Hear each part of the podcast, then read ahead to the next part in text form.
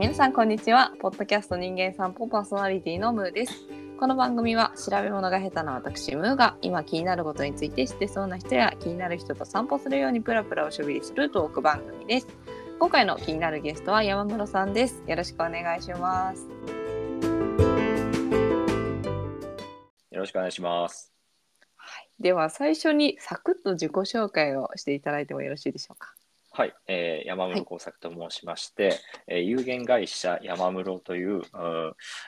家業の親地主業ってことをさしてるんですけど、あーそこのあのものでして、えーいろいろ、えーまあ、六角橋という町、えー東横線の白楽駅が最寄りのところなんですけれども、まあ、そこを中心にいろいろあ物件ですとか、少しこう拠点、うん、作りのようなことを最近少しずつ進めているところです。そんなよ感じです。はい。よろしくお願いしますお願いします。山室さんはあの先日10月の14、15で行われたあの館内外オープンで初めてお会いしてそれであのももともとその六角パッチだったりとかその面白い大家さんが白楽六角橋にはいるっていうのを聞いてたんですけど あの僕のことなのかわかんないですけど、ははいい。噂を聞いてたんですけど実際お会いしたのは初めてであのおこれはぜひお話を聞きたいと思い今回ラジオにお呼びさせていただきました。あ、こ光栄です。ありがとうございます。山室さん今その家業でまあ地主業をしていらっしゃるっていう話なんですけど多分そもそも地主業っていう言葉に馴染みのないリスナーさんもいらっしゃるかなと思ってで地主業ってどういうものなのかって伺ってもいいですか？何なんですかね。僕もあの、うん。もうずっとあーちっちゃい頃からうちは地主をしているということ。を、あー不動産業っていうことも出ずに地主ですっていうことを、まあ、言われてたので、まあなんか、うんうん。あ自分でこれこれこうですって適切な言葉が出るかどうかはあのわかんないですけど、うんああのまあ、土地を所有していると、まあ、それだけで多分地主ってなると思うんですけど、うんうんあーまあ、うちの場合は、まあ、代々、えー本当に遡ると江戸時代の前になるんですけどその代からあーずっと六角橋という町の、おまあ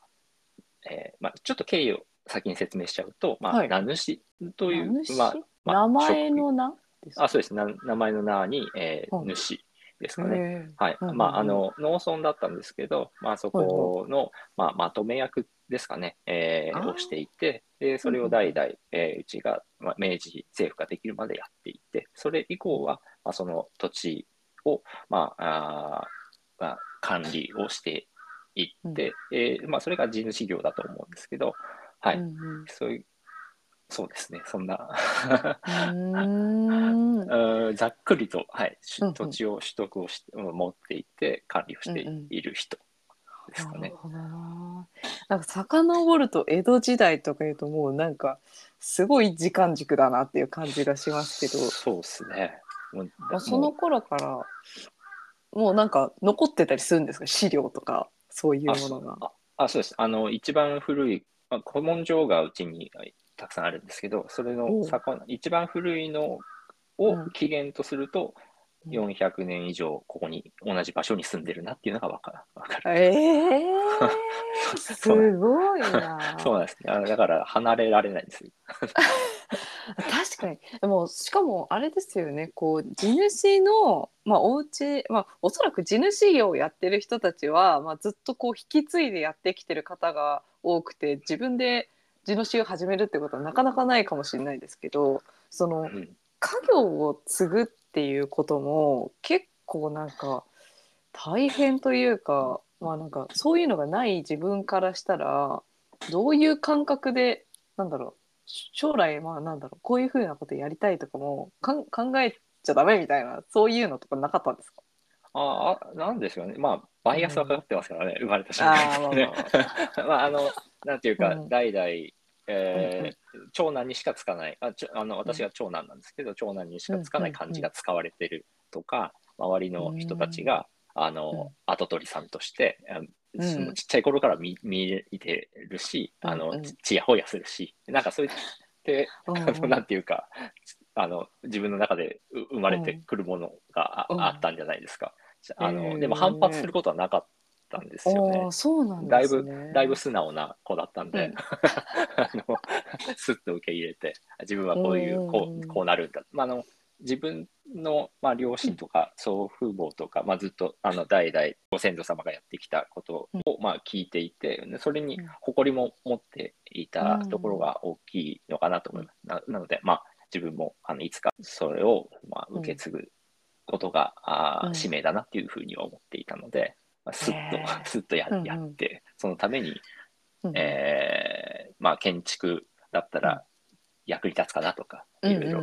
まあ、そういったあー思いがあって、大学進学、そうそういった学びをして、まちづくりにどんどん、まあ、仕事にしていったっていうところうん。ですか。ら、まあ、まあ、まちづくりを仕事にするっていうことはちょっと大きいですけど、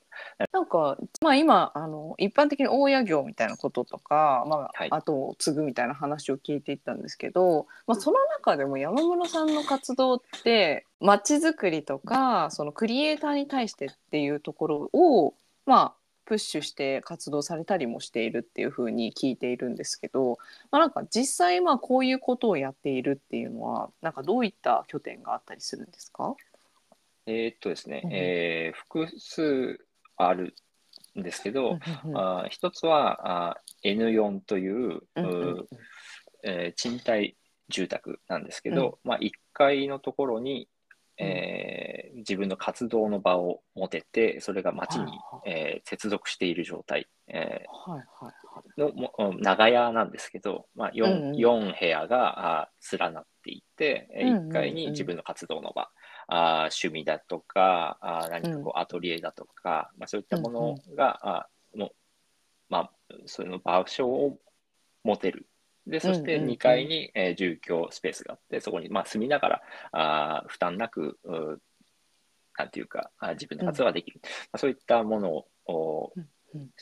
昨年、まあ、竣工して、えーうん今あー、少しずつこう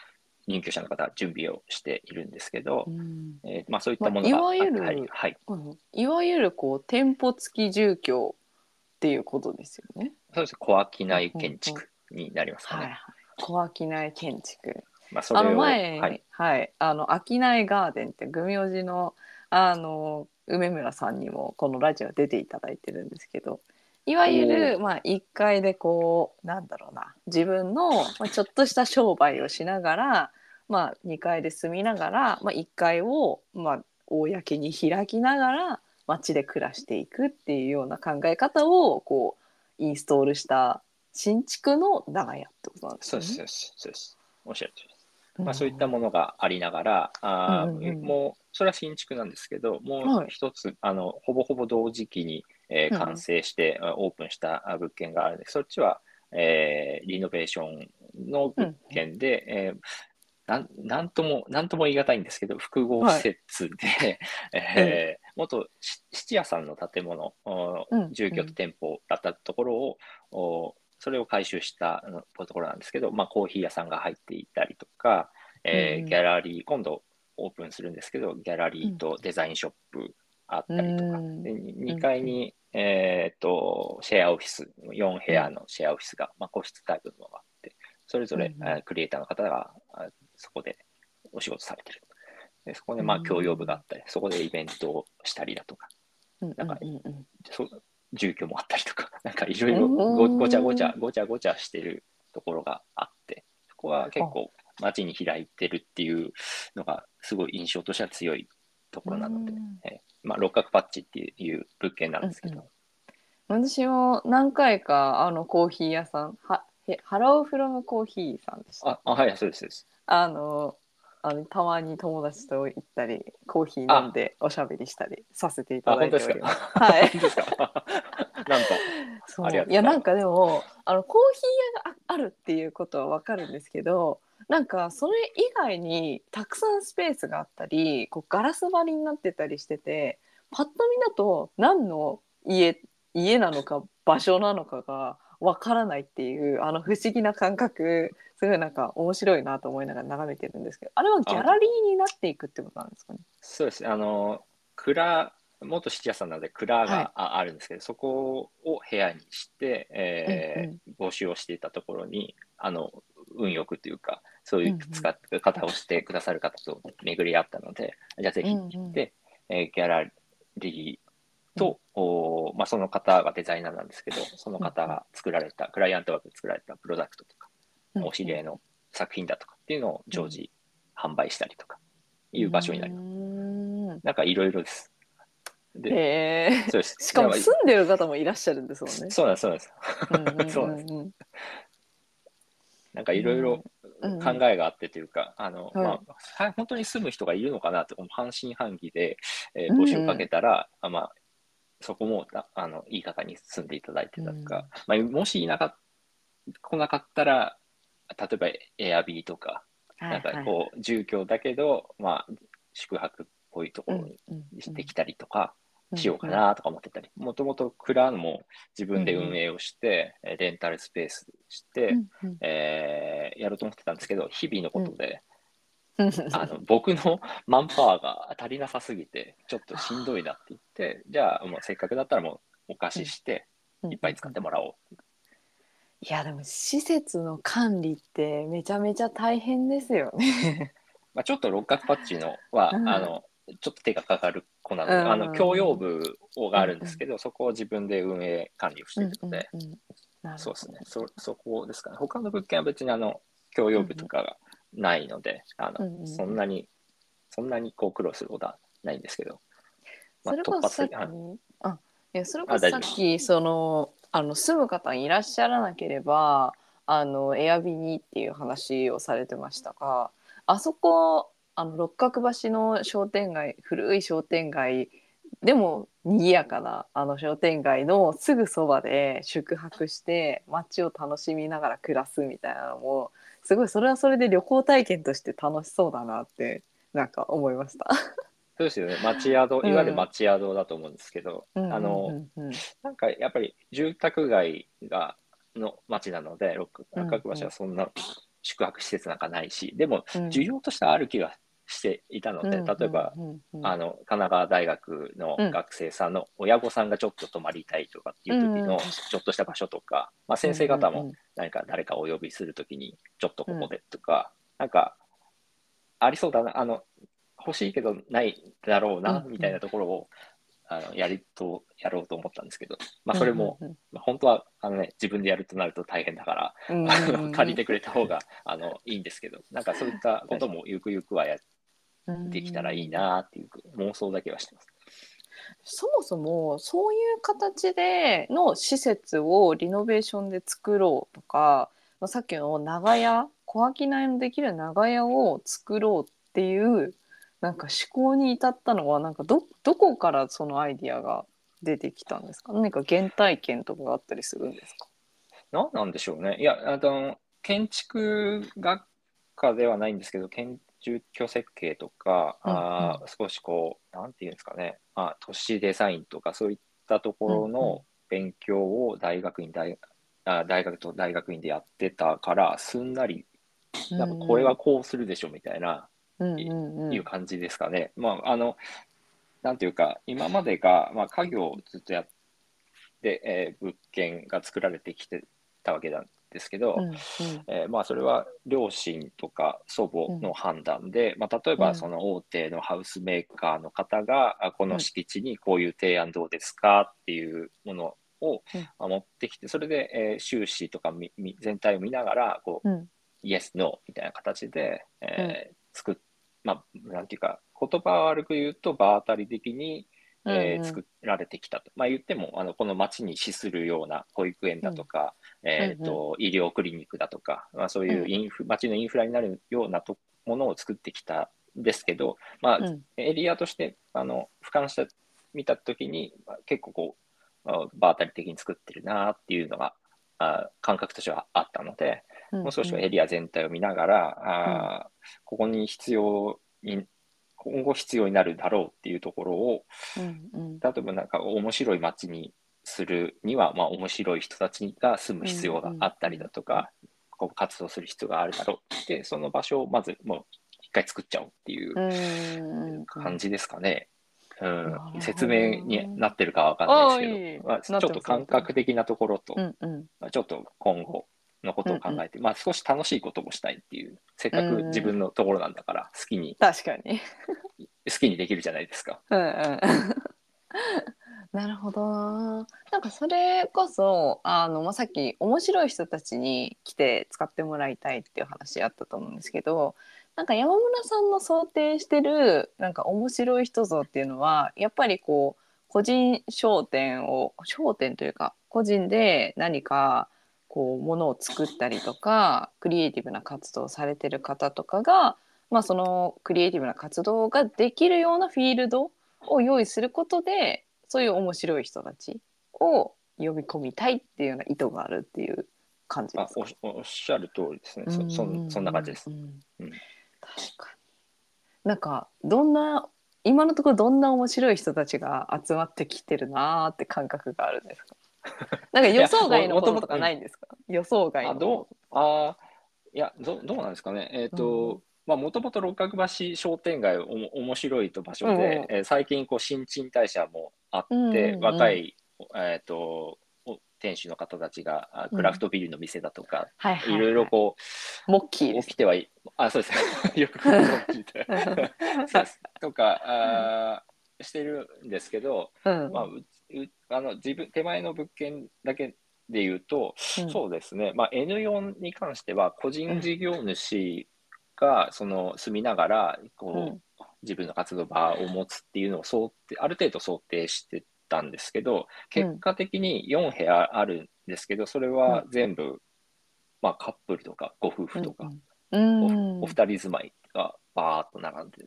ちょっとそれは意外だったんですけど、うん。あの、なんていうか、なんですかね。まあ、おもまあ、なんていうか、おもし、まあ、面白いっていうね、あの、主主観が混じるところなので、ななんともですけど、あの、でも、いい方たちに恵まれて、まあ、本屋さんをやりたいっていうタイプの方だったり、えーボードゲームを100個持ってえるうん。方が、こうそれを使ったコミュニティスペースを運営したいっていう方えー。とか、まあ、ご夫婦で、えーももともと,、えっとえーお花のアトリエ、えーうんうん。をされてる方、うんまあ、ドライフラワーとかアートフラワー、まあ、造花を使っうんうんて形作るっていうものをやられてきた方ととか、まあ、そういった方があの使っていただいてるんですけど、うんうんうん。そのもう一人の4部屋中そさ 3, 三人でうんもう一組は純粋に、えーうんかっこよく住みたいっていう あのなるほどね。そうそうそういう方もいらっしゃいました。へえ。特に何か店を開くっていうつもりではなく物件がかっこよくて。あ基本的にはそうです。あの。なん、かでもなんか持ち物とかうん、あのかっこいいものをもお持ちだったので、えーうんもうゆなんかギャラリーっぽくしてみたいなみたいなうん、いう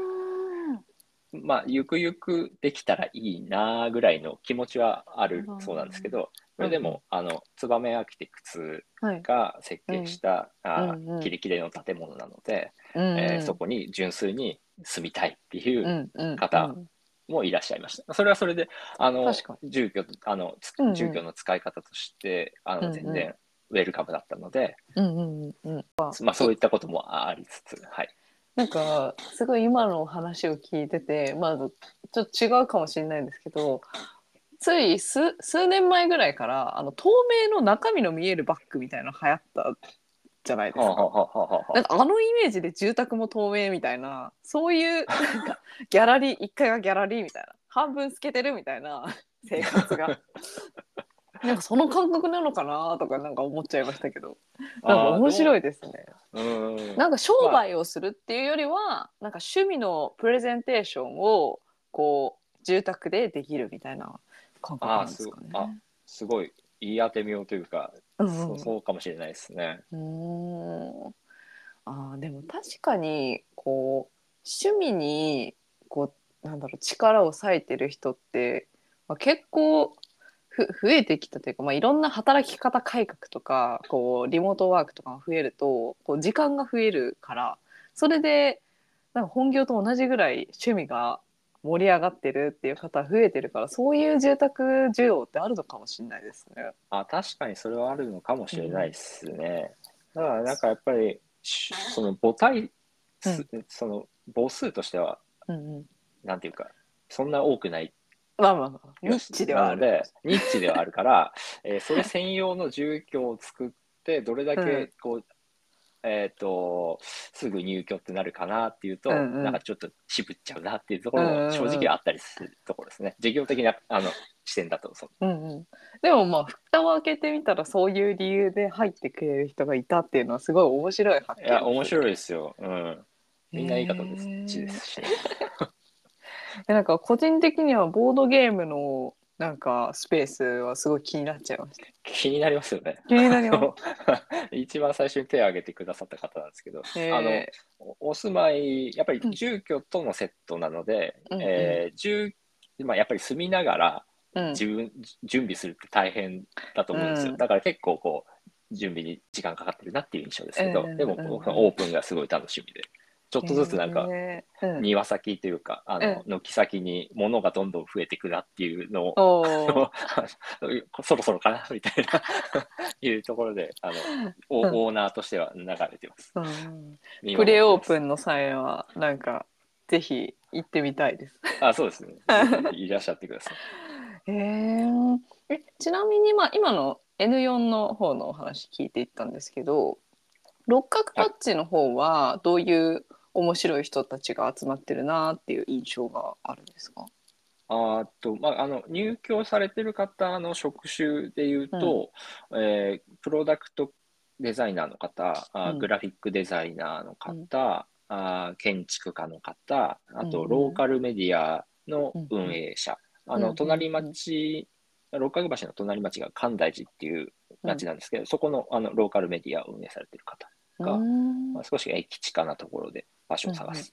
うんうんで、だから結構こう、えー、と平面からうん。立体に空間、確かに。あーウェブ空間っていううん。うんうん。バラバラの, あのあの職能を持った方たちが集まって、コー。ヒー屋さんも、うん、ああれば飲、飲食店がもうあれば、うん。うんうんうん。物販店もこれからできるっていう、なかなかこう、ユニークな感じにななりそうです。確かに。なんかいい感じにばらけてますね。でいい感じなんですよ。うんバラあのそれもと本当にたまたまなんですけど、うんうんうん募集をしたらうん順々に決まってた方がそういった。えー、でもばらけてるとこうコラボレーションとかもなんか面白い感じになりそうですね。あと思いますね。あのうん僕あの懇親会というかなんかそういった機会を設けたんですけど、その後に、えっ、とその、えーそのシェアオフィスのお部屋うん。で、だそのそのお部屋入居者同士がちょっとお話ししてたりとか、なんかうん、漏れ聞こえる声を、うん。なんかこうこそって聞いちゃったんですけどなんかうん。ものを作ってるような。企画してるような会話、へー。打ち合わせを されてたので、うん。あこれはなんかお起きそうだなっていう期待がありま楽しみですね。すちょっと、ねなんか、うんうん。あ聞こえちゃうんですよね木造だから。あ、まあ、そうですよね。響いちゃいますよね。山室さんはなんかそういうこう入居者さんだったりとか、こうまあ町との関わりっていうところでなんか気にかけてることとか工夫してることとかなんか意識してることってあったりするんですか？いやーどうなんでしょうね。あのむ昔からあの馴染みのある町で暮らしてて、そのまんまなので、えーうんうん。普通にしてるだけなんですけど、うんうんうん。うーん。まあなるべく中中立でいようっていう。まあそれは当然だと思うんですけど共用部っていうものを持っていて、えーうんある程度やっぱりその場所を管理していく上での立場としては、あー中立でいるってことはとても重要だと思うんですけど、うん。何かまあそれでもそれだけでもはあー物は動かない時もあるんじゃないかなっていうのが最近思うことで、どうしようかなって思ってるところですけど。ああなるほどな、なんかそのこう昔から結構受け入れる力があったみたいな 話話があったんですけどなんかそういうこう柔軟さがあるからこそいろんなこうなんだろう職種の人とかいろんな人たちが寄ってくるんだろうなって思いつつ何かこうブーストをかけるみたいな風になった時になんか手を組んだりとかいろいろできると面白そうですね。いや、そうですよね。うんあの、やっぱり個人、やっぱり、えっ、と、これ個人、まあ、はいえー家族でやってるって言っても、まあ、ほぼほぼ自分でやってることなので、孤独なんですよ。ああ、そうなんですね。うんうん。誰かと仲間ができるっていうことでもなく、うんうん。あのまあ、その建築を作っていく過程ではもちろん設計、うんうんうんうん。えーまあ、燕えーの三藤さんだったり、えーうんうんうん。六角町だと、まあ、石井大吾さんっていう建築家と組んで、えまあ、それ、えーそういったチームでガンガンやってって、えーうん。やってたんですけど、まあ、うん。いざやっぱり完成すると、あ俺一人だなって思う ことはあるので、まあ、ゆくゆくですかね、あの少しこう場所が温まってきて、うんえーいろいろ動き始めたら、あそういったあうんうん本当に、なんでしょうね、えー次のフェーズに行けるんじゃないかなと思ってますけど。まあ、それこそよく、まあ、そういう場所で聞くのはコミュニティマネージャーみたいな人に入ってもらって何か物事が動くようなこう後押しをしてもらうとかそういうのは、まあ、よく聞きますけど。まあそうですよね。みうんみんなから言われますけどあね。いあうの、そうですこ次誰か雇わないんですか？みたいあな言われるんですけど、まあ現状、現状うん、一人ではやってます。はい。うんまあでも人選とかも難しいですからね。いや、やっぱそうっすね。やっぱり、ううんん、なかなかコミュニティマネージャーってな何？なんだろう。なんだろうみたいなね。自分、まあ自分でできることはちょっと今自分でやろうっていうところですかね。うんうんなるほどな。いやこれからこうもっと温まっていくのも楽しみですね。そうですね。あの、今、これ、うん六角パッチと N4 っていう物件が、まあ、私が法学メインでやってるところですけど、まあ、うんうん少しずつやっぱり、あの、まあ、地主業としてやって、うんえー続けていく上で、うんうんまあしえーっと、土地、もともとずっとお貸ししてた方、うん。土地をお貸ししてた方から、土地も、あの、おお返ししますっていうケースも、おうあまあ、起きていて、うんうんまあ、それこそもう本当に世代交代というか、うなので、えーそこをまあどうするかっていうのが、うんまあ、次々起きていくので、うん。えーこれからすどう拠点を作っていくか、また新しくどう考えていくかっていう、それらをどうネットワークさせていくかっていうことに、うん。まあ、注力したいなと。思ってなるほどな。いやでもそれこそね六角パッチもいろんなこうなんだろう、まあ、今はまだ空いている状態空いているというかそのスペースがあるところをいろんなこう商店街の人とか大学の人とかが使ってくれたりもしているっていう話は以前聞いたんですけれどもなんかそれの流れで12月にまたイベントもあるというふうに伺ったんですが。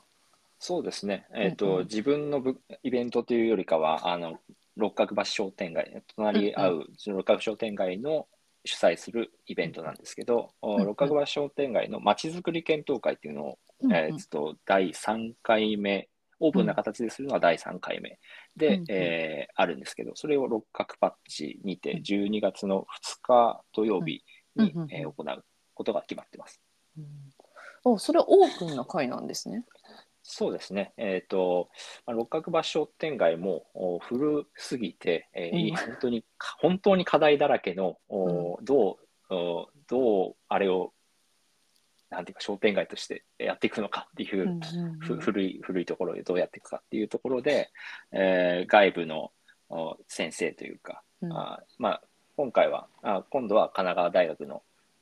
先生なんですけど、そういった方があうん。講師となって、まあ、あれこれ、あれこれ話し合うっていう。ことが、はい。うんうん。謎に第1回目僕僕だったんですけどね。ああ、そうだったんですね。そうですえ、その時はちなみにどういう話をしたんですか。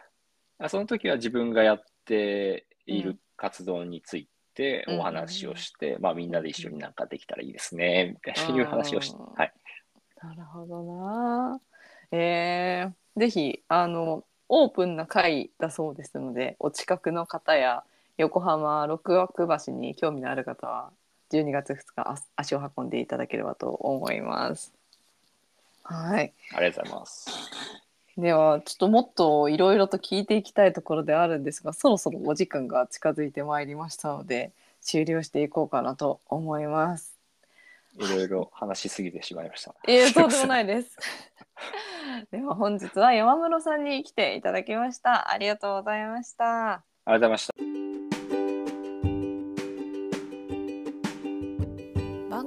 ご感想やアイディアなどは Spotify 視聴ページのフォームもしくは公式 Instagram アカウントにてコメントをお願いします。